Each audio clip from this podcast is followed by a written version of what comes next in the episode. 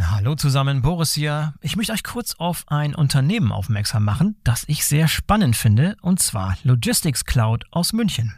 Spannend deshalb, weil Logistics Cloud ein neutrales Datennetzwerk für den Datenaustausch betreibt, das bereits 90 Prozent der weltweit tätigen Logistikunternehmen abdeckt. Und Leute, die die Logistics Cloud verwenden, sagen, man hat sofort das Gefühl, so sieht die transparente Supply Chain der Zukunft aus. Das ist natürlich eine gewagte Aussage, macht aber Sinn, wenn man sich anschaut, wie das Ganze tatsächlich funktioniert. Vereinfacht ausgedrückt kann man sich das so vorstellen, dass beliebig viele Shipper an das System von Logistics Cloud angebunden werden können, um Transportaufträge und Statusmeldungen an ebenso viele verbundene Logistikdienstleister zu übermitteln oder von diesen zu empfangen. Das hat zum Ziel, eine komplette Transparenz der Sendungsströme zu erreichen, wobei jede Sendung von mehreren Versendern zu mehreren Logistikdienstleistern verfolgt werden kann. Außerdem werden beliebig viele IoT-Provider an die Logistics Cloud angeschlossen, um Sendungsdaten mit IoT-Daten anzureichern und diese Rückmeldungen an die IT-Systeme der Kunden weiterzuleiten. Das neutrale Datenaustauschnetz der Logistics Cloud ist modular aufgebaut und somit maximal flexibel. Die Plug-and-Play-Lösungen lassen sich mit universeller Anbindung sowohl in bestehenden Lösungen als auch in neuen Anwendungen einfach einsetzen.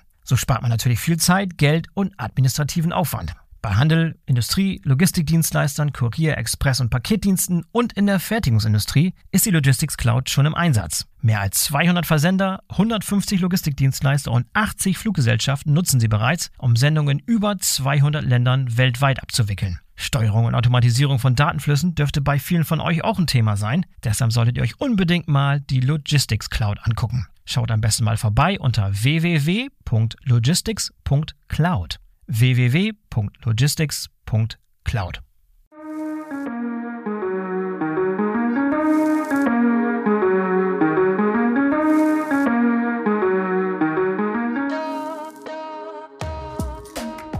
und herzlich willkommen zum BVL Podcast. Ich bin euer Host Boris Felgendreher und mein Gast heute ist Patrick Burkhardt. Patrick ist seit über 25 Jahren bei der Daimler Truck AG, wo er verschiedene Rollen im Operationsbereich, dem Einkauf und dem Supply Chain Management durchlaufen hat. Daimler Truck bietet als größter Lkw- und Bushersteller der Welt natürlich einen enormen Stellhebel, wenn es um die Elektrifizierung des Straßengütertransports geht. Deshalb habe ich mit Patrick über die großen Herausforderungen gesprochen, die bei der Dekarbonisierung unserer Nutzfahrzeugflotten entstehen. Das heißt Produktverfügbarkeit, Kostenparität, Infrastruktur, Batterietechnik, Wasserstoffantriebe und vieles mehr. Doch bevor wir loslegen, noch ein Hinweis auf ein neu erscheinendes Buch des Journalisten und Autors Jan Bergrath. Jan Bergrath schreibt seit vielen Jahren unter anderem für das Fachmagazin Fernfahrer. Sein neues Buch heißt Die Gefahr im Kopf und ist ein autofiktionaler Roman. Hört euch mal die Beschreibung an, die klingt super spannend. Köln im Jahr 2022. Der Journalist Jan Bergrath will am Wochenende in einem Gewerbegebiet fotografieren, wie sich zwei stark betrunkene osteuropäische Lkw-Fahrer buchstäblich die Köpfe einschlagen, als er seinen rechten Arm nicht mehr richtig heben kann. In der Onkologie der Uniklinik Köln wird bald ein lebensbedrohliches Rezidiv eines Non-Hodgkin-Lymphoms im zentralen Nervensystem diagnostiziert und eine langfristige Chemotherapie in die Vene geleitet. Und trotzdem lässt er sich bei seiner Recherche über das europaweite Sozialdumping an Lkw-Fahrern, vor allem aus Drittstaaten, nicht aufhalten. In den Fokus seiner Ermittlungen gerät bald ein Kontrolleur des BAG, der offenbar ein doppeltes Spiel treibt. Mit Galgenhumor schildert Jan Bergrath seinen hartnäckigen Kampf gegen den Lymphdrüsenkrebs mit Hilfe moderner Medizin und entlarvt die tragische Sinnlosigkeit sich widersprechender europäischer Schutzvorschriften für Lkw-Fahrer. Die Gefahr im Kopf von Jan Bergrath erscheint am 20. September zu erwerben überall dort, wo es gute Bücher gibt. Ein Link findet ihr auch in den Shownotes. So, und jetzt kommt Patrick Burkhardt von der Daimler Truck AG. Viel Spaß! Hallo Patrick, herzlich willkommen zum BVL-Podcast. Schön, dass du dabei bist. Vielen Dank. Ich freue mich heute auch mit dir und euch einige Informationen zur Daimler Truck AG und zu unserer Roadmap der E-Mobilität zu teilen. Ja, in der Tat, darum soll es halt gehen, um die Elektrifizierung des Straßentransports. Ich denke, Daimler Truck, Traditionsunternehmen, einer der größten Nutzfahrzeughersteller der Welt, das ist ein Stellhebel. Ein Stellhebel und vor allem von sehr, sehr großem Interesse für die Zuhörer unseres Podcasts, denn es gibt wahrscheinlich kaum jemand, der mit dem Straßentransport zu tun hat und nicht in irgendeiner Art und Weise mit euren Produkten zu tun hat. Vielleicht ein ganz guter Einstieg, uns einmal den Kurzüberblick über Daimler Truck zu geben. Ihr seid inzwischen eigenständig, ihr wart früher Teil des Konzerns, seid eigenständig, börsennotiert. Gib mal kurz die, die Kurzversion, wie Daimler Truck heute 2023 eigentlich aussieht. Ja, vielleicht ganz kurz, du hast es schon richtig gesagt.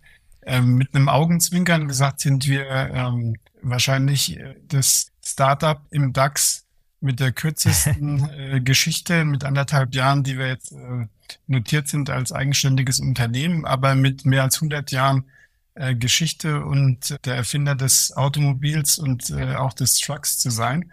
Und von daher eben eine ganz spannende Geschichte als Unternehmen. Und zum Zweiten natürlich ein Traditionsunternehmen, äh, wo Historie verpflichtet und umgekehrt aber auch ähm, ein Unternehmen, was innovativ ist und was die E-Mobilität, Sustainable Transportation, also nachhaltige Transporte in der Zukunft gestalten will.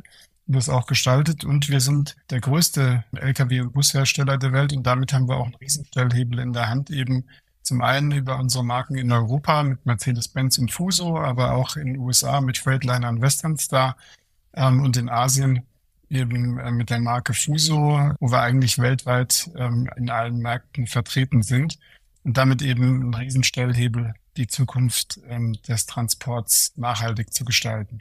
Auch viele Arbeitsplätze hängen dran. Wie viele Leute seid ihr bei Daimler Truck? Wir haben über 100, ja, wir haben über 100.000 Mitarbeiter und im Prinzip äh, mittlerweile durchaus auch ähm, sehr weitläufig über die Welt verteilt, etwas mehr als ein Drittel in Deutschland oder in Europa, ähm, ein Drittel in den USA und Americas und ein Drittel in dem Rest of the World ähm, und damit durchaus auch ein sehr global aufgestelltes Unternehmen, wo wir ähm, aktiv sind. Ja gut, dann lass uns mal ein bisschen über den Straßengüterverkehr sprechen und vor allem, welchen Einfluss er hat auf den Klimawandel. Wenn du mal zurückschaust, Vergleichswerte von 1995 bis jetzt so die 2020er, kann man natürlich argumentieren, klar, es gibt bessere Motoren, es gibt bessere Abgastechnik, es gibt bessere Kraftstoffqualitäten und so weiter und so fort. Es wird viel getan. In Bezug auf den einzelnen Kilometer ist wahrscheinlich die CO2-Emission gesunken, Schwefeldioxidemissionen sind gesunken, aber der Gütertransport in derselben Zeit hat sich um ein Vielfaches vergrößert. Das heißt, unterm Strich sind die CO2-Emissionen gestiegen, in großem Maße gestiegen. Da müssen wir gegensteuern. Wie nehmt ihr dieses Problem wahr und wie hat euch das Problem vor allem auch dazu bewegt, jetzt wirklich Vollgas Richtung, Vollgas Anführungszeichen, Richtung Elektromobilität zu gehen? Was das eigentlich im Konzern ausgelöst hat und wie das zu diesem großen Umdenken bei euch auch geführt hat. Naja, also wie, wie du korrekt, äh, korrekt sagst, wir haben, äh, wenn du auf Transportation in Summe schaust weltweit, eine Größenordnung von plus minus, je, je nach Berechnung, je nach Schätzung irgendwo vier Milliarden Tonnen CO2, die ausgestoßen ja. werden. Und davon ist eben die Road Transportation und damit am Ende Truck ein erheblicher Anteil, größer 50 Prozent, 60 Prozent, je nach Studie. Und jetzt wird es zwei Effekte geben. Zum einen, was ja grundsätzlich gut ist, die Wirtschaft entwickelt sich weiter über die nächsten Jahre. Ähm, Länder werden teilhaben, Entwicklungsländer werden zu Emerging Markets, Emerging Markets zu entwickelten Ländern. Das heißt, wir gehen davon aus, dass sich dieser CO2-Ausstoß und damit auch die Road Transportation oder umgekehrt bedingt sich ja gegenseitig, sich nochmal deutlich ähm, nach oben entwickelt, so dass wir irgendwo in der Größenordnung fünf bis sechs äh, Milliarden Tonnen landen würden, ähm, wenn man nicht gegensteuern würde. Und damit haben wir einen erheblichen Stellhebel eben auf unserer Seite äh, mit CO2-neutralen Fahrzeugen und einer Infrastruktur, einer entsprechenden eben dagegen zu steuern. Denn äh, das Ziel ist natürlich, CO2-Ausstoß zu reduzieren und zu minimieren. Und wie du sagst, in der Vergangenheit ist über Effizienz in den Fahrzeugen sehr viel passiert. Aber ähm, wir sind natürlich noch ein ganzes Stück davon entfernt, CO2-neutral zu sein. Und das wird nur funktionieren eben über Wasserstoff oder äh, voll elektrische Fahrzeuge, um da ähm, nochmal einen deutlichen Schritt nach vorne zu machen. Und ja, was motiviert uns ähm, am Ende? Wenn man sich vorgenommen hat, äh, Leading Sustainable Transportation, also in der Industrie die nachhaltige Transportlösung anbieten zu wollen und da führend zu sein, ähm, dann muss man in allen relevanten Technologien, die da sinnvoll und notwendig sind, auch voranschreiten und die als Marktführer auch entwickeln und kein Fast Follower sein. Ja, du hast eben einen interessanten Aspekt eingespielt, und zwar diese Emerging Markets, wo ja in Zukunft auch ein Wachstum herkommen wird. Da wird die Wirtschaft noch hochgefahren werden. Es ist eigentlich immer eine Situation, wo solche Emerging Markets immer zuerst auf Verbrennertechnologien setzen, bevor sie auf Elektromobilität umsteigen können? Oder gibt es auch irgendwo Beispiele oder zumindest die Vision davon, dass so ein Leapfrogging stattfindet, dass man sozusagen schnell schon da die Weichen ja. stellt für eine Elektrifizierung auch so in Emerging Markets und nicht nur in den entwickelten Industrienationen? Also es ist vielleicht ein bisschen früh sozusagen da zu, einem, zu einer abschließenden Beurteilung zu kommen, aber man kann durchaus sagen, dass der Weg, der in der Vergangenheit oft beschritten wurde, ähm, dass eben in den, in den Flight Markets quasi die, über die entsprechenden Euronormen in Europa ähm, quasi die Standards gesetzt wurden und die dann diese Stück für Stück in anderen Ländern übernommen werden, dass durchaus da eine Entwicklung sich darstellen könnte, dass äh, Märkte quasi bestimmte Abgasstufen überspringen und parallel quasi Lösungen anbieten für bestimmte äh, beispielsweise Städte oder bestimmte Regionen. Denn äh, ich sag mal, ich selbst war in der Vergangenheit auch verantwortlich ähm, für unsere Aktivitäten, Produktion in ähm, Südafrika. Und wenn, wenn du da ankommst, dann siehst du, dass sowohl das Thema Wasserstoff als auch Elektrifizierung über eben die Menge an Sonne, die dort scheint und die vorkommenden Ressourcen, die vorhanden sind, äh, möglicherweise viel früher eine Infrastruktur aufgebaut werden könnte, ähm, die dann dazu führt, ähm, dass im Prinzip beides passiert. Zum einen quasi äh, Abgasnormen übernommen werden, sich, sich da weiterentwickelt, aber parallel durchaus, wie du es gerade gesagt hast, ein gewisses Leapfrogging passiert, also Dinge übersprungen werden und dann in bestimmten Märkten, Regionen auf Lösungen gegangen wird, die auch in den Triad-Märkten sozusagen neu sind. Ähm, also diese klassische äh, Follower-Situation werden wir, denke ich, nicht immer zwingend sehen. Und insofern ist es auch eine große Chance, ähm, die zu nutzen, sowohl für uns als Unternehmen, aber als auch, ähm, denke ich, für die Märkte und ähm, da Sprünge zu, machen und sich nicht sequenziell weiterzuentwickeln. Ne? So, jetzt sind wir bei den Verkaufszahlen von Nutzfahrzeugen, die elektrisch betrieben sind, noch ganz, ganz am Anfang, kann man sagen. Ne? Ja, es gibt schon Fahrzeuge auf der, auf der Straße, es gibt schon gute Einsätze, aber wir sind noch ganz, ganz am Anfang und der größte Weg ist noch vor uns. Was habt ihr euch denn intern bei Daimler Truck für Ziele gesetzt, mit welchen Zielgrößen ihr arbeiten wollt und wann ihr neu verkaufte Fahrzeuge komplett auf CO2-neutrale Antriebe, sprich ähm, Batteriebetrieben und Wasserstoff umstellen wollt? Also der eine Teil ist ja, ich sag mal, der regulatorische Anteil, es entsprechende Vorgaben gibt, die wir natürlich einhalten wollen.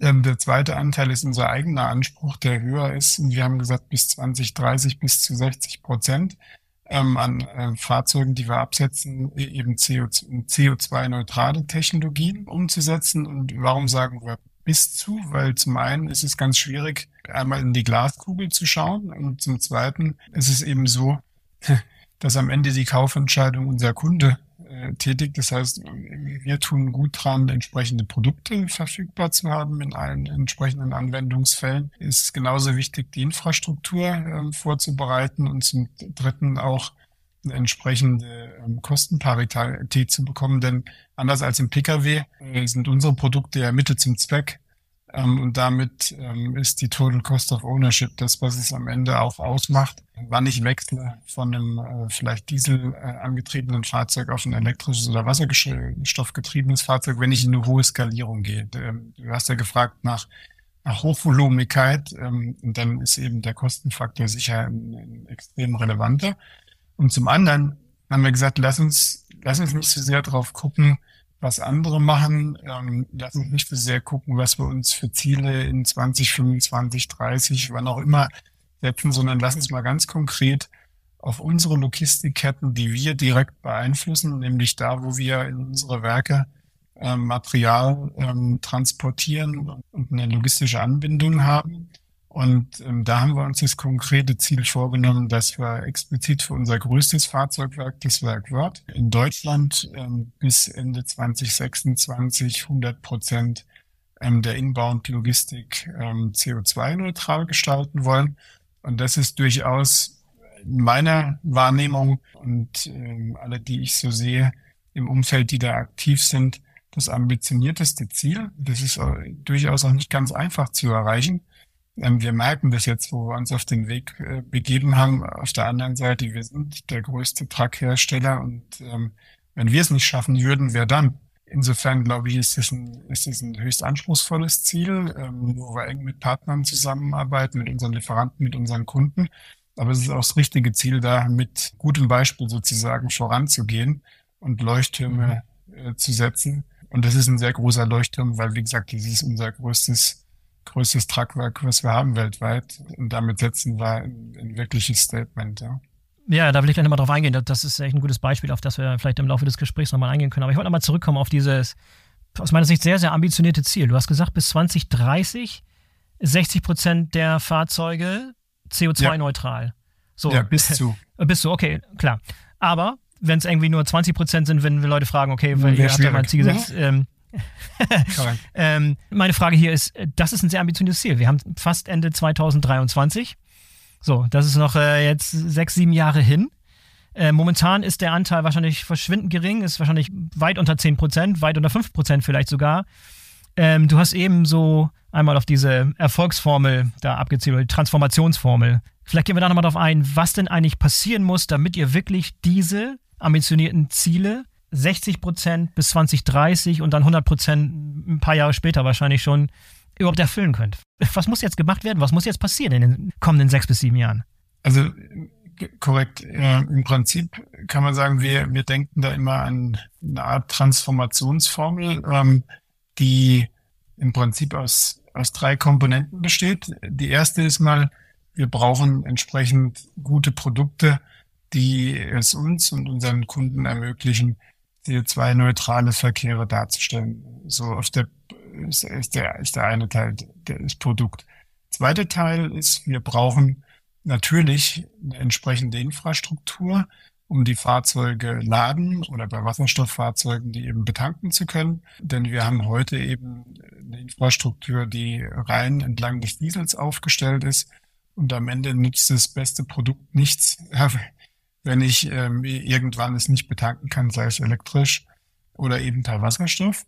Und die dritte, ähm, dritte Teil der Formel äh, entsprechend ist eine Kostenparität, denn wie gesagt, unser Fahrzeug ist am Ende äh, kein Luxusgut oder kein, äh, kein äh, Konsumgut, ähm, sondern es ist ein Investitionsgut, wo unsere Kunden äh, ihr Geld mit verdienen wollen und müssen. Und ähm, das können sie natürlich nur, wenn das Fahrzeug eine Total Cost of Ownership hat, die vergleichbar ist äh, mit, ähm, mit einem Dieselfahrzeug. Denn ähm, ja, natürlich kann man davon ausgehen, ähm, und das gibt's ja auch in gewissen Bereichen, dass wiederum dem Endkunden es durchaus wichtig sein kann, grüne Produkte, auch grün hergestellte Produkte, CO2-neutral hergestellte Produkte auch entsprechend ähm, einen Preis dafür zu bezahlen. Aber wir gehen nicht davon aus, dass es so ein Preis sozusagen Unterschied sein wird, dass äh, wir um eine Kostenparität um, umherkommen würden. Das heißt, der dritte Teil der Formel ist, dass die Total Cost of Ownership in einem ähnlichen Bereich liegt wie den, den wir heute bei den Dieselfahrzeugen sehen. Und dann ähm, zurückkommend auf deine Frage, wenn die drei ähm, Faktoren sozusagen erfüllt sind, dann stellt sich die Frage, warum eigentlich äh, nicht jedes Fahrzeug sozusagen elektrisch oder Wasserstoff betrieben ist. Und damit kannst du, glaube ich, sehr schnell dann in eine Skalierung kommen, wo wir, wo wir erwarten, dass Märkte sehr schnell kippen und dann auf rein CO2-neutrale ähm, Technologien springen. Ähm, dann, dann spricht eigentlich nichts dagegen. Ähm, mhm. Und dann hat die Technologie viele, viele Vorteile gegenüber der heutigen ja, ich würde vielleicht einmal noch mal ganz kurz einen Ticken tiefer auf die drei Aspekte eingehen. Ja, sehr gerne. Ähm, Fangen am besten mit der Produktverfügbarkeit an, denn da, da, das ist ein bisschen so der Dreh- und Angelpunkt. Ähm, und korrekt. vielleicht können wir anfangen, damit zu beschreiben, in welchem Bereich der Transporte denn überhaupt schon eine gute Verfügbarkeit besteht. Und das ist vielleicht einfach zu beantworten. Das heißt, Lieferverkehre innerhalb von Städten, beispielsweise kurze Laufzeiten, kurze Transporte, leichte Transporte, da sind wir relativ weit gekommen. Schwertransporte, lange Strecke, wesentlich schwieriger. Aber das ist so mal kurzer Überblick. Aber vielleicht können wir da einmal kurz rein, um zu beschreiben, wo wir denn schon weit gekommen sind, allgemein und ihr auch in, insbesondere und wo es wirklich noch, noch hapert und wo es länger dauern wird, einfach auch. Ja, also da wir ja im, im deutschsprachigen Raum sozusagen unterwegs sind, werde ich auch den Fokus jetzt im ersten, im ersten Mal auf das Thema Europa ähm, legen. Mhm. Ähm, ich denke, wir sind ähm, sehr gut unterwegs, wenn wir auf das äh, Thema ähm, Regional und, oder regionaler und ähm, Verteilerverkehre gucken mit unseren E-Actros-Angeboten, die wir ähm, dort ja. haben, ähm, sowohl Auflieger als auch Sattelzugmaschinen, können wir Produkte anbieten, die sehr viele Transportlösungen anbieten und damit Transportprobleme unserer Kunden erfüllen. Wir haben mit dem E-Econic-Fahrzeug ein Fahrzeug, ähm, was eben, ich sag mal, den kommunalen Verkehr abdecken kann. Und wir haben mit dem E-Canter, der unter der Uso-Marke firmiert, auch ein Fahrzeug, ähm, was, ich sag mal, kleinwendig, schnell, ähm, kleine Transportbedarfe darstellen kann. Und der wird zugegebenermaßen auch mittlerweile in recht hohen Stückzahlen verkauft, ähm, so dass wir in dem Kurzmittelstreckenverkehr eigentlich Lösungen anbieten können für viele Anwendungsfälle. Da ist eher der Punkt, das Portfolio weiter auszubauen, um am Ende, ich mal, sehr breit ein Portfolio anzubieten ähm, für, für alle unsere Kunden. Der zweite Schritt, der jetzt ansteht, auch kurzfristig ansteht im Herbst diesen Jahres, wird ähm, eben unser Langstreckenfahrzeug sein mit dem E-Actros 600. Da sind wir fest von überzeugt, dass das durchaus ein Faktor sein wird, der den, den Markt nochmal deutlich verändert, weil wir eben deutlich längere Strecken elektrisch abbilden können, hohe Transportleistungen und damit den Fernverkehr auch bedienen können. Und dann perspektivisch jetzt ein bisschen in die Glaskugel geguckt, ähm, werden wir, was der ein oder andere auch dem, aus den Medien bereits kennt, wasserstoffangetriebene Fahrzeuge in der zweiten Hälfte, also irgendwo äh, zweiten Hälfte der 20er, 2020er Jahre dann anbieten können. Und damit haben wir auch eine zweite Technologie, die wir nochmal in den Markt bringen. Und somit wird die Produktteil der Formel sozusagen in dem Zeitraum bis 2030 nicht der Engpass sein, sondern da haben wir als als OEM, als Hersteller unsere Hausaufgaben gemacht und werden jetzt Stück für Stück die Produkte in den Markt bringen. Okay, lass uns auf dieses Thema E-Actros 600 und äh, Wasserstoff gleich nochmal zurückkommen. Nochmal eine Frage zu dieser Entwicklung, warum gerade die Produktvielfalt gerade in diesen Verkehren, diese, diese innerstädtischen Verteilerverkehre vielfältiger ist, warum es viel mehr Produktangebot gibt und warum sich die Fahrzeuge da schon durchgesetzt haben. Einfach nochmal klar zu formulieren, weil, warum? Ist äh, Ladeinfrastruktur beispielsweise öffentliche Ladeinfrastruktur, da kein Thema. Total Cost of Ownership rechnet sich schon. Äh, stell mal kurz da, warum wir da schon weit gekommen sind und warum der andere Bereich noch so hinterherhängt.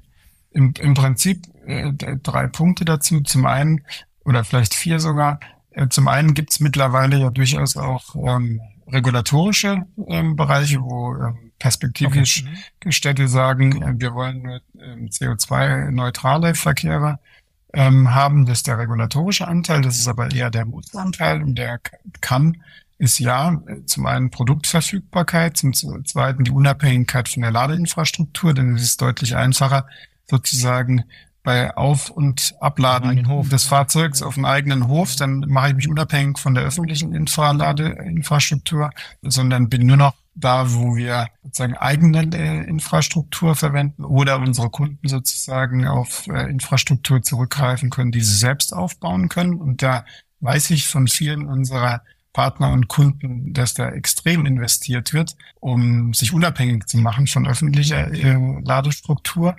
Ähm, und zum Dritten spielt natürlich auf den Kurzstrecken quasi das Thema Maut, Verbräuche etc. nochmal eine untergeordnetere Rolle gegenüber dem Langstreckenfernverkehr, äh, wo das, äh, wo das Thema Kostenparität nochmal ganz anders ins Gewicht fällt als auf den Kurzstrecken. Und klar gibt's in diesem Umfeld durchaus auch Unternehmen oder Kunden, äh, also Endkunden, wenn man so will, die Transporter einkaufen, die hier Frontrunner sind und am Ende Überzeugungstäter sozusagen, ähm, und sagen, ich, ich will das. Ähm, und äh, dementsprechend bewegt sich dort ähm, im Moment sehr viel. Und wie gesagt, im nächsten Schritt wird es dann, äh, wird es dann der Langstreckenverkehr sein. Ja, da stehen wir sozusagen an dem Wendepunkt, äh, wenn wir jetzt 2024, äh, 2025 auch eine Produktpalette haben werden, die auf dem Langstreckenverkehr deutlich mehr abdecken kann als das, was wir heute sehen. Ja, und nochmal zu diesen kürzeren Strecken und zu den Fahrzeugen, die im innerstädtischen Bereich im Einsatz sind. Da sind die Anschaffungskosten im Vergleich zum Dieselfahrzeug auch noch höher, aber die Total Cost of Ownership über den gesamten Lebenszyklus des Produktes, des Fahrzeuges, rechnet sich das bei den meisten Fällen.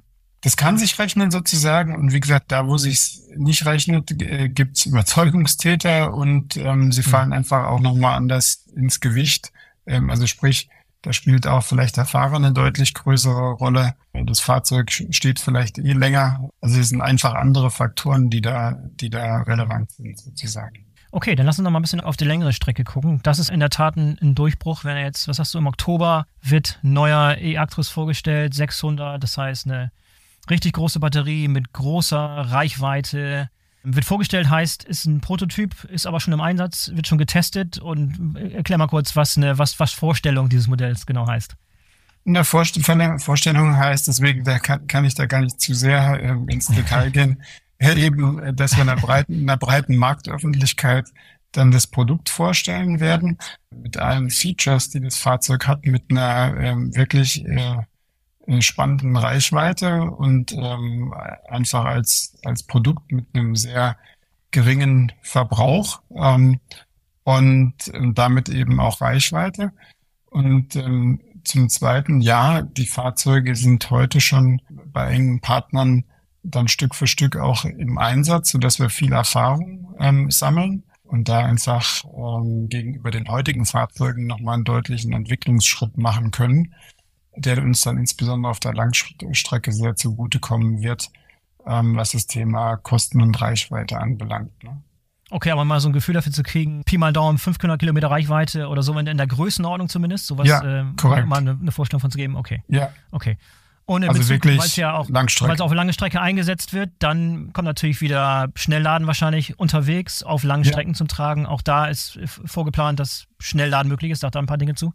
Ja, da sage ich jetzt zu wenig dazu, aber ähm, ich will äh, ein paar Dinge entlocken, aber ja, ich, ich merke auf dem Terrain, dass, ihr, dass dir vertraut ist. Ähm, äh, wie gesagt, das können die Kollegen deutlich besser. Ähm, die werden das Fahrzeug ähm, im Herbst äh, der breiten Öffentlichkeit vorstellen und ähm, ja. die, die, müssen noch ein paar Überraschungen dabei haben. Ähm, genau. ja, genau. Wir dürfen nicht alles schon im Briefwahl-Podcast vorwegnehmen. Ja, genau. Und ähm, ja, und zum Zweiten e-, eben der Produktteil ist aus unserer Sicht, ich soll mal sagen, der, der wo wir, aber die ganze Branche dran arbeitet, das ist, wird, glaube ich, gar nicht das Entscheidende am Ende sein. Das wesentlich Entscheidendere wird sein, dass wir eine entsprechende Infrastruktur zur Verfügung haben.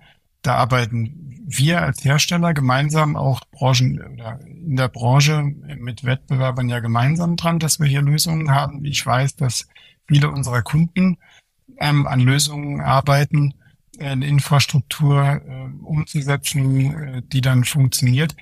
Ähm, der Engpass, denke ich, wird eher äh, der sein, zum einen mal der technische, also sprich, wenn wir dran denken, ähm, dass Fahrzeuge, die heute im Langstreckenverkehr eingesetzt sind, dann ähm, in, in den Ruhezeiten an den Raststätten geladen werden müssen, dann braucht es ja, ich sag mal, ein bisschen salopp formuliert, neben jeder Raststätte äh, ein kleines Kraftwerk, um im Prinzip die Stromversorgung sicherzustellen. Also der muss wesentlichen, im Wesentlichen in die übergeordnete Infrastruktur, also weniger in die einzelnen Ladesäule, sondern auch wirklich in die E-Mobilität oder E-Infrastruktur investiert werden. Das passiert Stück für Stück. Die Frage ist, ob das schnell genug geht. Und zum Zweiten auch, ähm, ob äh, die Kosten, die daraus entstehen, eben so äh, sind, äh, dass sie von den Kunden auch gestemmt werden können. Denn ja, viele der Kunden, mit denen ich spreche, geben schon als Rückmeldung, dass es zum einen mal langwierig ist, ähm, äh, selbst mit Förderanträgen, bis wann entsprechende Umsetzung der Infrastruktur stattfindet und zum Zweiten es auch sehr teuer ist, weil zum Teil eben auch die lokalen Versorger gar nicht wirklich darauf vorbereitet sind, diese enormen Mengen an Energie an den entsprechenden Stellen bereitzustellen. Also von daher, der aus unserer Sicht wesentlich schwierigere Teil ist das Thema Ladeinfrastruktur. Deswegen sind wir im Übrigen auch davon überzeugt, dass es nicht nur rein elektrisch funktionieren wird, sondern gemeinsam mit dem Thema Wasserstoff. Und der dritte Teil äh, der Formel eben das Thema Kostenparität hängt am Ende natürlich äh, von dem ab, wie wir äh, die Fahrzeuge preislich positionieren. Das ist sicher ein wesentlicher Anteil dessen. Das ist den Stellhebel, den wir haben und da wird auch hart dran gearbeitet, wohl wissend aber, dass in Summe quasi einfach ob der Größe von Batterien und ob der Rohstoffe, die dazu verwendet werden, etc. Ein, ein Fahrzeug, was ähnliche Reichweiten hat, einfach nochmal eine andere, eine andere Kosten- und damit Preisposition hat. Hängt dann im Wesentlichen auch an dem Thema, wie werden Mautstrukturen aufgebaut, also wo, wo wird welche Maut für welche Technologie und Fahrzeug berechnet. Das wird ein großer Stellhebel sein, den die Politik in der Hand hat. Hat ähm, hier das Thema E-Mobilität, aber insbesondere auch das Thema Wasserstoff nochmal deutlich voranzutreiben. Und last but not least, ja, das ist aktuell sowieso Stichwort Industriestrompreise in aller Munde. Das nächste wird sein, was kostet dann tatsächlich ja. der Wasserstoff oder die Elektrizität, die wir verwenden. Und da sehen wir eben auch tatsächlich ähm, in den unterschiedlichen Ländern, wo unsere Fahrzeuge genutzt werden, ähm, dass genau diese zwei Faktoren einen erheblichen Anteil an der Geschwindigkeit hat, wie Kunden umstellen ähm, von dieselelektrischen Fahrzeugen auf Zero Emission, wenn eine entsprechende Mautbepreisung beziehungsweise eine Energiepreis eben zur Verfügung gestellt werden kann, der es deutlich einfacher macht als in anderen Märkten. Das ist der dritte Teil sozusagen der Formel. Ja, das ist gut, dass du es nochmal so wirklich so eindeutig ähm, und so, so klar, klar formulierst, wie viele Dinge eigentlich noch passieren müssen, um wirklich so eine ambitionierte Roadmap tatsächlich auch verwirklichen zu können. Ne? Also mal angefangen mit dieser Ladeinfrastruktur. Viele reden darüber, ja, wenn erstmal die LKWs da sind, die lange Strecke fahren können. So, jetzt kommen die wahrscheinlich im nächsten Jahr schon an den Markt, die ersten Modelle von euch und von anderen Correct. vielleicht auch. So, aber die kannst du nicht einsetzen, wenn kein Hochleistungsladepunktnetz flächendeckend an den Autobahnen verfügbar ist. Dann können wir uns tausendmal darüber unterhalten, wie toll die Fahrzeuge sind, wenn du sie nicht einsetzen kannst im täglichen Gebrauch ist das alles nicht darstellbar, nicht machbar. Jetzt hast du gerade schon gesagt, ihr habt euch zusammengeschlossen. Ich glaube, das war ein Zusammenschluss Joint Venture mit der Traton Group und Volvo Group, also auch über die Unternehmensgrenzen hinweg. Correct. Versucht ihr da das Zepter in die eigene Hand zu nehmen, sozusagen? Was versprecht ihr euch mit dieser konkreten Zusammenarbeit? Was könnt ihr da genau konkret für einen Einfluss drauf haben? Denn du hast ja so weitere viele Faktoren eben angesprochen, wie beispielsweise, wer bezahlt diese ganze Infrastruktur? Was für Anschlüsse sind da notwendig, wie funktionieren die ganzen Genehmigungsverfahren, die Bürokratie, die da drin hängt und so weiter und so fort. Beschreib mal, was man überhaupt erreichen kann mit so einem Joint Venture, mit so einem gemeinschaftlichen Ansatz da.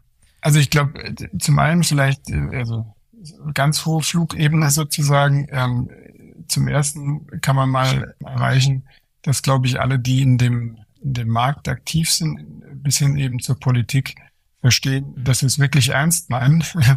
Also mit anderen Worten, es gibt ja sehr selten die Situation, dass drei große, eigentlich Wettbewerber, wenn man so will, gemeinsam an einem Strang ziehen und sagen, wir brauchen das und wir wollen das. Ähm, wir möchten hier äh, ein Zeichen setzen und ähm, damit eben eine Infrastruktur mit aufbauen. Also wir können jetzt sicher, das ist nicht der Anspruch, das alleine zu tun, sondern ähm, dann ganz klares Signal zu setzen und an neuralgischen Punkten, die wir sehen, ähm, wo Verkehre entsprechend entlanglaufen, mal eine minimale äh, Struktur zu betreiben, die dann einen Start sozusagen ermöglicht.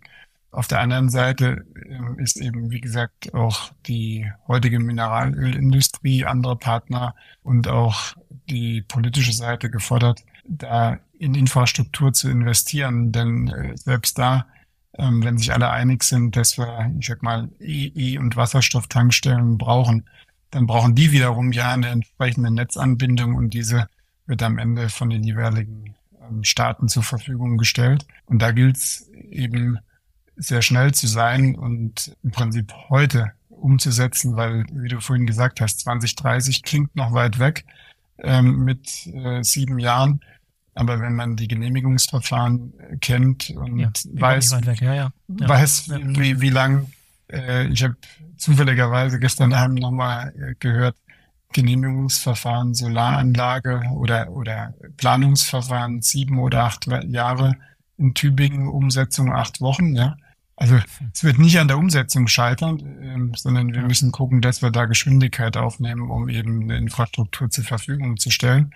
Und ich glaube, da wird heute viel drüber geredet, ähm, noch zu wenig äh, einfach getan, um am Ende die wunderbaren Produkte, die wir zur Verfügung stellen werden, sehr bald auch dann entsprechend betreiben zu können, genau. Ja, vor allem müsste ja irgendwie alles parallel passieren. Sowohl der Ausbau für die Ladeinfrastruktur für PKWs und Fahrzeuge, die an den an den Raststätten Absolut. beispielsweise laden wollen, als auch die Lkw-Infrastruktur, die eine komplett andere ist. Das ist nicht dieselbe Ladeinfrastruktur. Und wenn du dazu noch die Wasserstoffinfrastruktur zum Tanken benötigst, die momentan auch noch nicht existent ist, dann ist das natürlich ein ganz schön großer Brocken, der da, der, der da gegessen werden will in den, in den kommenden Jahren. Ne? Korrekt. Und ich sag mal, daher wird uns, denke ich, einfach helfen, dass gerade was das Thema Wasserstoff anbelangt, ähm, meine Erkenntnis, die, die vieler ja auch ist, dass wir durchaus nicht nur für den Transport, sondern an vielen Stellen ähm, in der Industrie, also sei es angefangen von dem Thema äh, grünem Stahl äh, bis hin zu Lackieranlagen, die vielleicht nicht mit Gas, sondern mit Wasserstoff betrieben werden können, ähm, durchaus auch an anderen Stellen Wasserstoff brauchen. Und ähm, wenn er dann mal da ist und wenn die Infrastruktur äh, nutzbar ist, dann ist es vielleicht auch nur noch ein kleiner Schritt, äh, den, diese Infrastruktur nutzbar zu machen für die für den Transport. Und dann ist es gut, äh, beide Technologien anbieten zu können, wohl wissend, dass, wie du es gesagt hast, wir äh, heute das beobachten wir natürlich und schauen darauf, ähm, auf der Automobilseite in ausreichender Geschwindigkeit vorankommen die Ladeinfrastruktur für die Lkw wird ein Stück weit eine andere sein. Ähm, und wenn du dann in die Wasserstoffinfrastruktur reingehst, dann bist du natürlich nicht nur nochmal in einer anderen, dann in einer ganz anderen Technologie am Ende. Ähm, so, ja. so dass es durchaus sinnvoll ist, glaube ich, äh, nicht ähm, alle, alle Eier in einen Korb zu legen, sondern ähm, in verschiedenen Technologien auch zu arbeiten und die nutzbar zu machen. Denn sich auf eine Lösung zu verlassen, ähm, ist vielleicht dann zu wenig. Ja. Und deswegen sind wir auch wirklich davon überzeugt, dass wir beides brauchen, Strom und Wasserstoff als Technologie. Also der, der Use Case für Wasserstoff im Transport war immer, also die großen, schweren Transporte, so lange Strecken, da wird, äh, da wird noch lange dauern, bis Batterietechnik so weit ist. Aber vielleicht unterschätzen wir auch, wie schnell sich die Batterietechnik beispielsweise weiterentwickelt, sodass Wasserstoff irgendeine Art äh, Brückentechnologie dann da ist und, und peu à peu Batterien Wasserstoff schon in kürzerer Zeit verdrängen können. Ist das nicht ein Szenario, was, was denkbar ist? Oder warum, warum seid ihr so offen und bekennt euch dieser Dual-Strategie, wie ihr das nennt, dass ihr wirklich sagt, wir brauchen diese beiden Technologien, da müssen mhm. wir technologieoffen sein, in Bezug auf diese beiden Technologien zumindest? Also zum, zum einen, weil wir schon dran glauben, dass sich Batterietechnologie nochmal deutlich weiterentwickeln wird, aber auch da ähm, gibt es vielleicht am Ende auch eine gewisse physikalische Grenze, an, an die man äh, stößt. Und äh, am Ende ist es natürlich eine gewisse Energiedichte, die ich in ein Fahrzeug packen will und muss, um bestimmte Strecken abzudecken oder auch Anwendungsfälle. Also von daher von der Produktseite glauben wir, dass es beides braucht. Und zum Zweiten, wie ich es gesagt habe, ich glaube, die Industrie in Summe, wenn du mit der Stahlindustrie, mit Vertretern sprichst oder mit äh, vor kurzem im Übrigen auch in eurer Veranstaltung ja mit Vertretern aus dem Automobilindustrie, die dann sagen, wir, wir nutzen den Wasserstoff auch in den Herstellungsprozessen, dann ist es ja. nur noch nur noch ein kleines zu sagen, wenn ich die Infrastruktur für, für Wasserstoff für viele andere Anwendungsfälle habe, sie dann nutzbar zu machen für den Transport, ähm, äh, ist dann noch ein kleinerer Schritt. Und insofern ähm, setzen wir einfach um um eine maximale Abdeckung zu erreichen auf beide Technologien. Bis hin im Übrigen, was ja ähm, bei weitem nicht entschieden ist, sondern in der Diskussion ist, dass wir auch bei dem Thema Wasserstoff ja noch Technologie offen sind und auch das Thema der Brennstoffzelle, also die Anwendung Brennstoffzelle oder auch Wasserstoffverbrennung und noch beide Technologien im Moment mhm, ja. ähm, mhm. offen weiter verfolgen, weil wir es einfach am Ende, äh, es weiß heute keiner, ähm, und insofern ist es, glaube ich, sinnvoll, äh, möglichst technologieoffen zu sein. Das heißt, alles, was heutzutage bei euch in Bezug auf Wasserstoff, sei es direkt Verbrennung oder auch äh, Brennstoffzelle im Betrieb ist, sind Vorserienprodukte, aber noch nichts in Serie produziert, richtig? Korrekt. Die Wasserstofffahrzeuge ähm, sind im Moment, wie du gesagt hast, in einem, in einem äh, sehr nahen Prototypenstatus, aber durchaus mhm. mit, mit sehr viel mit sehr viel Anwendung und sehr viel Nutzung, sodass wir einen hohen Erkenntnisgewinn da haben. Aber im Moment macht es einfach noch wenig Sinn, in eine, in eine deutliche Skalierung zu gehen, weil da ist, äh, ist man ja. weit weg von einer sinnvollen Infrastruktur und dann hätten wir ein wunderbares Fahrzeug, was keiner nutzen kann. Das macht wenig Sinn. Also da, da glaube ich, sind wir einfach noch mal irgendwo drei, drei bis vier bis fünf Jahre zeitlich äh, gesehen äh, in einem Versatz, wenn man so will, unterwegs. Aber nochmal mit, mit einem klaren Bekenntnis, dass wir eben über eine Technologieoffenheit dann auch auf eine deutlich höhere Abdeckung ähm, am Ende kommen werden. Ähm, und insofern, auch wenn unterschiedliche Hersteller, glaube ich, wenn du es in den Medien verfolgst, ähm, da unterschiedliche Schwerpunkte setzen, stand heute ähm, weiß es eben noch keiner. Und äh, eher umgekehrt, wir sind eher Über Überzeugungstäter an der Stelle, dass wir mehrere Technologien brauchen, ähm, weil wir meinen es ernst und wir, wir decken heute ein breites Feld an Anwendungsquellen ab. Ja, und wir wollen auch nicht, äh, dass wir ganze Anwendungsfälle gar nicht abdecken können. Einfach und deswegen Technologieoffenheit ist wichtig an der Stelle. Patrick, du hattest vorhin schon mal dieses Projekt erwähnt, und zwar dieser Lieferverkehr, der in euer Werk Word geht. Das glaube ich, du hast es vorhin, glaube ich, auch erwähnt, das größte Werk weltweit für die ja. Produktion. Ja, und da also, habt ihr ambitionierte Ziele, diesen gesamten Lieferverkehr irgendwann zu elektrifizieren und seid schon weit gekommen. Nun nutzt das auch ein bisschen so als Versuchsfeld, wenn ich es richtig verstehe. Ne? Erklär mal bitte ganz kurz, was euch da vorgenommen habt, wie weit ihr momentan mit, mit diesem Projekt da seid. Ja, das kann ich gerne machen. Ähm, Im Prinzip, wir haben, wenn wir da auf das Werk Word schauen, dann ähm, produzieren wir dort eben einen erheblichen Anteil unserer MB-Fahrzeuge. Äh, wir haben das Schwesterwerk in der Türkei, in Aksaray, wo wir eben auch Fahrzeuge produzieren ähm, für die Marken MB. Wir haben in Südafrika eine Produktion, also an verschiedenen ähm, Standorten, aber tatsächlich das Werk Wörth ist, ist das größte. Und ja, wir haben uns vorgenommen, bis äh, Ende 2026 100 Prozent der Inbound-Logistik, und das ist eine ganze Menge an Material, was da jeden Tag reinkommt, umzustellen auf einen CO2-neutralen Verkehr.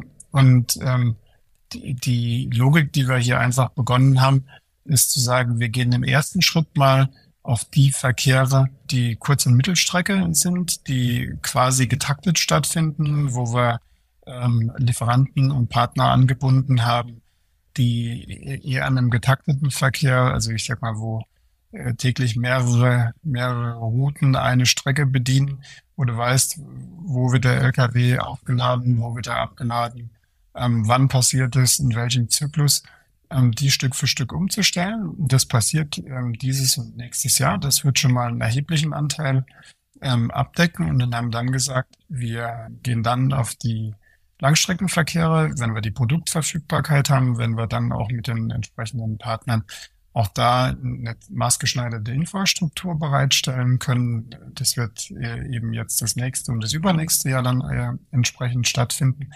Was aber nicht heißt, dass wir auch nicht so Dinge ausprobieren, wie du es gerade gesagt hast, zum Beispiel auch mal eine lange Logistikkette. Ähm, und da, da merke ich, da gibt's ganz viel Energie, auch bei unseren Kunden, äh, zum Beispiel zu sagen, wir haben einen, einen, türkischen Partner, der, der sagt, hey, wir lassen uns doch mal ähm, den Verkehr in der Türkei bis zur, bis zur Schiene, also Intermodalverkehr bis zur Schiene elektrisch darstellen. Dann haben wir äh, den Schienenverkehr, der rein elektrisch stattfindet und dann wieder die Belieferung ins Werk ähm, elektrisch, also so, dass du auch eine sehr lange Lieferkette einfach CO2-neutral darstellst, auch das mal auszuprobieren, ne, zum Teil Erkenntnisse zu gewinnen, mit unseren Partnern, Kunden zu lernen und dann natürlich auch ähm, diese Erkenntnisse ähm, skalieren zu können und ähm, zum einen mal in die gerade genannte Formel wieder einfließen zu lassen, zum einen mal unsere Produkte zu verbessern, da wo wir einen Erkenntnisgewinn haben, zum anderen mit Politik, mit unseren Kunden an dem Thema der Kostenparität zu arbeiten und zum dritten auch zu schauen, wo sind denn eigentlich die, die neuralgischen Punkte der Infrastruktur, wo, wo brauchen wir denn, denn wirklich in der Industrie sozusagen, wir brauchen nicht eine Ladesäule an jeder Ecke, sondern an den Ecken, wo wir häufig und immer vorbeikommen, ähm, so dass wir so quasi mit einer mit einer 60, 70 Prozent Lösung vielleicht schon viel erreichen können, versus, versus einer perfekten Lösung irgendwann. Ähm, und deswegen haben wir gesagt, lass uns der Vorreiter sein und, einfach mal sehr schnell, sehr fokussiert mit dem klaren Projektauftrag und Projektteam ähm, auch einen Leuchtturm setzen. Und ich merke in der Industrie, weil ähm, weil da äh, viele uns angesprochen haben, wie macht ihr das? Ja, was macht ihr da? Sowohl ähm, aus der Automobilindustrie als auch von anderen äh, Partnern, mhm. die, die dann sagen, lasst uns mal an dem Erkenntnisgewinn teilhaben. Das machen wir natürlich auch gerne, weil, wie soll man sagen, je mehr, je mehr äh, Momentum da reinkommt, desto mehr kommt auch der, die Notwendigkeit der Veränderung äh, da an, wo sie ankommen muss. Und damit hilft es am Ende, hier Leuchttürme zu setzen. Wie gesagt, das ist ein recht großer Leuchtturm. Ähm, ich bin auch froh, ähm, dass er die, die Veranstaltung, die, das Forum Automobillogistik nächstes Jahr eben in Wörth stattfinden wird und damit auch, ja. ähm, damit auch die Möglichkeit besteht, auch Dinge schon mal sich anzuschauen und drauf zu gucken, was da, was da heute passiert und konkret das, was ich ähm, an der Veranstaltung geteilt habe und heute auch nochmal im Podcast so ein Stück weit zum Anfassen zu haben und dann natürlich live äh, davon ein Stück weit was mitzunehmen und äh, was zu lernen, weil ich glaube schon, die Erkenntnis, die wir haben, äh, darin ist, alle lernen in dieser Transformation und da ist Wissen teilen ähm, wirklich von Vorteil, denn ähm, wenn alle schneller lernen, sind wir auch ähm, besser gemeinsam unterwegs. Ja, also deswegen machen wir das auch sehr gerne, dass wir hier Vorreiter sein wollen auf der einen Seite, aber nicht im Sinne von, wir wissen's und wollen dann äh, irgendwie nicht Vorreiter sein, sondern wir wissen's, wir teilen's und wir, ähm, wir entwickeln hier gemeinsam äh, Lösungen. Denn die, eine der großen Erkenntnisse, die wir daraus genommen haben, war eben zu sehen, ja, es braucht eben, wie gesagt, diese Formel, aber es braucht eben auch ganz viele, die an einem Strang ziehen und man stolpert dann eher über Kleinigkeiten, ja, wenn du bei einem Lieferanten eine Ladeinfrastruktur aufbauen willst, ne, der, der dann fragt, na Moment mal, mhm. und, und wer zahlt es jetzt? Also sprich ähm, der Kunde oder der Spediteur oder der Lieferant, ja, oder also wer, wer geht den ersten Schritt in der Veränderung? Ne? Und klar, ähm, kann man sagen, äh, da muss jeder ein Stück weit investieren, aber am Ende braucht es eben da eine gewisse Überzeugung und meine Wahrnehmung aus dem, was wir jetzt bisher gemacht haben, aus den ersten Schritten, ist das Stand heute noch es doch noch immer so, ich sag mal, zwei Lager gibt, wenn ich mal so jetzt so ein bisschen schwarz-weiß machen darf. Es gibt ein paar, die sind davon überzeugt, weil sie erste gute Erfahrungen gemacht haben ähm, und die laufen, um nicht zu sagen, die rennen dann. Ähm, und dann gibt es ein paar, die durchaus abwartend das beobachten, was passiert da, schauen von der Seitenlinie eher und stehen. Ja. Und da ein ausreichendes Momentum zu generieren, das ist, glaube ich, ganz wichtig, um dann wirklich einen deutlichen Schritt nach vorne machen zu können. Und das ist die Hauptmotivation, warum wir gesagt haben, lass uns dieses ähm, Schaufensterprojekt machen.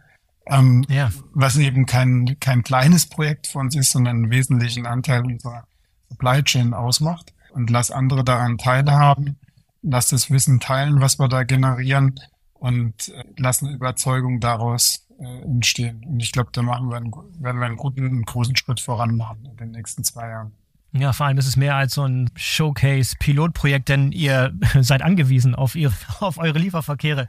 Das ist ja schon elementar wichtig, dass ja, das äh, einigermaßen gut funktioniert da bei euch. Ich sag mal, da, also da, war, da war Gott sei Dank Stand heute weiterhin, weiterhin eine Situation haben, äh, wo durchaus unsere Produkte mehr als nachgefragt sind, ne, kommend aus einer Chip-Krise ähm, und, ja. und Covid ähm, ist es weiterhin so, dass wir dankbar sind und unsere Kunden insbesondere über jedes Fahrzeug, was wir, was wir bauen. Deswegen können wir da keine, keine Experimente oder Kompromisse machen sozusagen. Das muss funktionieren und es funktioniert auch. Aber es ist natürlich auch ein Stück weit eine Doppelbelastung, nicht nur ein Werk zu betreiben oder Werke und Logistikketten zu betreiben, sondern sie gleichzeitig auch umzustellen. Das ist natürlich eine eine ganz neue Herausforderung, die so in der Industrie eben neu ist. Und so geht's, wie gesagt, glaube ich, ganz vielen. Äh, ja, wenn man da, wenn man da was lernt, ähm, dann sollte man es teilen. Und wie gesagt, eine der Erkenntnisse ist, es geht nur gemeinsam. Wenn wir es gemeinsam mit unseren Kunden, Lieferanten, Partnern betreiben, dann sind wir da auf einem guten Weg. Und die ersten Schritte sind beschritten, sodass wir vielleicht dieses Jahr in die Größenordnung jetzt vielleicht 20 Prozent erreichen werden und dann so Stück für Stück die nächsten Schritte. Und wie das immer so ist, wenn man sich auf den Weg begeht, ja, vielleicht sind die letzten 20, 30 Prozent die schwierigsten auf der anderen Seite und auch die ersten. Ne? Aber dazwischen werden wir irgendwann an einen Punkt kommen, wo wir den Erkenntnisgewinn skalieren können. Und dann wird es vermutlich auch ähm, deutliche Schritte nach vorne geben, wie gesagt, in den nächsten ein bis zwei Jahren. Ich freue mich drauf, wenn die Zuhörer ähm, sich das auch vor Ort anschauen werden und wir da nochmal tiefer drauf eingehen können. Ja, wird spannend. Ich werde wahrscheinlich auch dort vor Ort sein. Da sehen wir uns wahrscheinlich, wenn ich mir das mal vor Ort da in live und in Farbe anschauen. Äh, vom 28. bis 29. Februar ist es diesmal bei euch im Werk in Word. Also wir sind gespannt. Also wer heute Interesse gewonnen hat, und sehen will, wie es da in Pi mal Daumen im halben Jahr aussieht, dann, dann sollte er auf jeden Fall mit beim Event dabei sein. So ist es. Patrick, vielen, vielen Dank für das tolle Gespräch heute. Vielen Dank für die Insights, die du uns gegeben hast, wo ihr steht mit der Elektrifizierung von Straßentransport. Sehr, sehr spannend und ich, ich, ich hoffe auf weitere gemeinsame Podcast-Episoden und, und Gespräche zu diesem Thema mit dir. Vielen Dank und ähm, vielen Dank auch nochmal fürs Zuhören von meiner Seite. Und ja, wir bleiben in Kontakt. Ähm, ich freue mich, ich nehme es mal als sowohl als Einladung als auch als dein Commitment, ähm, dich äh, wiederzusehen, spätestens im Februar nächsten Jahres. Bis dahin. Danke. Perfekt, mach's gut. So, das war der BVL-Podcast mit Patrick Burkhardt von Daimler Truck. Ich hoffe, euch hat's gefallen und ihr seid beim nächsten Mal wieder dabei. In weniger als vier Wochen, nämlich vom 18. bis 20. Oktober, findet übrigens schon der Deutsche Logistikkongress 2023 in Berlin statt. Und wenn ihr euch noch nicht angemeldet habt, dann solltet ihr das schnellstens tun, denn ich würde mich freuen, wenn wir uns da sehen. Ein Link zum Programm und zur Anmeldung findet ihr in den Shownotes. Für heute sage ich Tschüss und auf Wiederhören. Bis zum nächsten Mal. Euer Boris Felgendreher.